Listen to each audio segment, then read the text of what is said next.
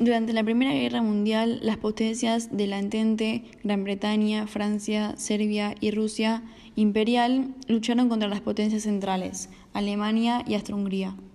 Los primeros escenarios bélicos fueron los territorios del norte de Francia, frente occidental, y en el frente oriental los alemanes y austrohúngaros luchaban contra los rusos. El plan estratégico de la guerra fue ideado por Alfred Graf en 1833. Luego se transformó en la Primera Guerra Mundial. Alfred eh, analizó la vulnerable posición geográfica de Alemania y también concluyó que a Alemania le convenía luchar primero contra Francia, que era mucho más competente en el plano militar. Para hacerlo debía sortear una gran parte de sus defensas mediante el envío de tropas a través del neutral Bélgica. Podría mantener a raya a Rusia con un mínimo de despliegue de fuerzas en el este. El plan sufrió revisiones y modificaciones. Luego fracasó por diversas razones y Alemania pronto quedó trabada en un sangriento conflicto que duró más de cuatro años y que, en última instancia, terminó con su propia derrota. La Primera Guerra de Movimientos. Todos esperaban que la Primera Guerra Mundial fuera un conflicto intenso pero rápido. Sin embargo, lo que se creía que podía durar semanas o meses terminó prolongándose durante cuatro largos años. Los alemanes tenían que derrotar a Francia antes de los 30 días, que era el tiempo que disponían con relación a recursos que tenían, y antes de que Rusia atacara. Pero el plan salió mal y los alemanes fueron vencidos antes de tomar París. La fase inicial del conflicto se caracterizó por una guerra de rápidas ofensivas y mm, más allá del avance alemán que mm, logró barrer con las tropas belgas, franceses y británicos, eh, pudieron contener la avalancha alemana en 1914. Y eh, también es importante mencionar la batalla de Marne, donde los franceses frenaron el avance germano y lograron salvar a París.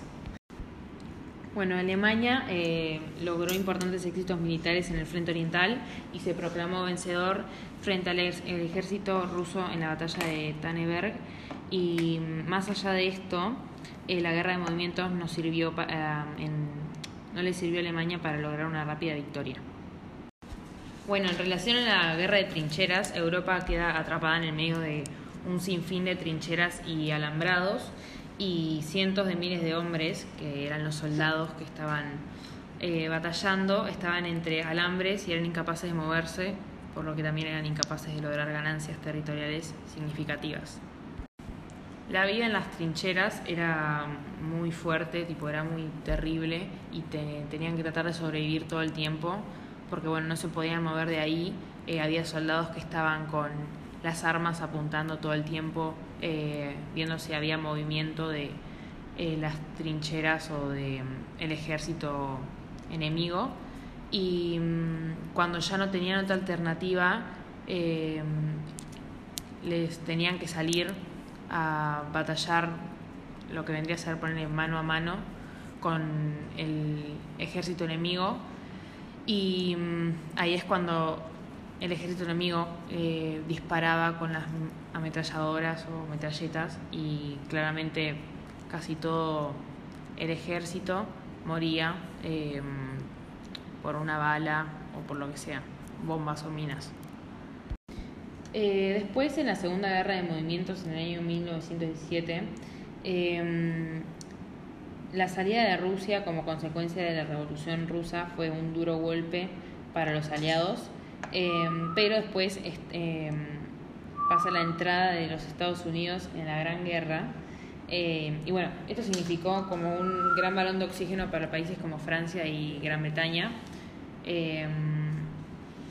porque se habían agotado demasiado en en lo que era el proceso de la guerra, ya que no tenían manera de, de defenderse. Eh, la tecnología usada en la Primera Guerra Mundial era una de las más comunes era la ametralladora, pero ellos no podían salir de las trincheras porque si mm, salían no podían, o sea, no podían avanzar sin ser alcanzados por las balas a distancia. Entonces, como dijo Mai, su última alternativa era correr hacia las trincheras enemigas. Los ingleses diseñaron un vehículo, el tanque, para poder avanzar sus posiciones evitando los disparos. En aquella época se inventó también el lanzallamas que se utilizaba para reducir a los soldados enemigos sin destruir sus búnkeres. Lo mismo pasaba con las granadas. También se utilizaba el gas venenoso, que después, a consecuencia de esto, hicieron máscaras antiguas para que no les afecte el gas venenoso. Mi opinión en relación a las armas es que para mí la más efectiva son las minas porque están ubicadas de forma estratégica y cuando al, al rival no le queda otra alternativa que atacar eh, mano a mano, eh, las minas explotan y pueden matar a más de un, soldado de una vez. No, para mí son más eficaces las metralladoras porque primero que la mina, si vos vas, la, la explota un grupo de personas, después vienen otra, otras personas atrás y te pueden tirar tiros y matarte. Y aparte que mm, hasta que lleguen a, las minas, yo ya, ya me podían haber tirado un, tiro. Bueno, en relación a la innovación tecnológica en los tiempos de la guerra, em, se centra especialmente en que se pudieron desarrollar artefactos para matar y mm, en algunos, algunos de estos artefactos también se pudieron usar como tener un uso no bélico después del conflicto, o sea, después de la guerra, y eh, uno de ellos fue las mejoras en los aeroplanos eh, durante la Primera Guerra Mundial, que contribuyeron al desarrollo del avión moderno.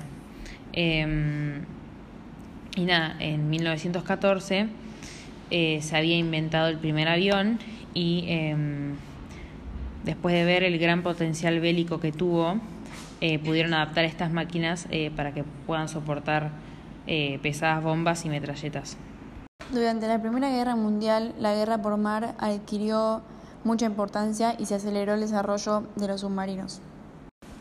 Bueno, para atacar con los submarinos eh, se inventó la carga de profundidad, que era una bomba que se lanzaba desde la cubierta de un barco y explota cuando alcanza una determinada profundidad.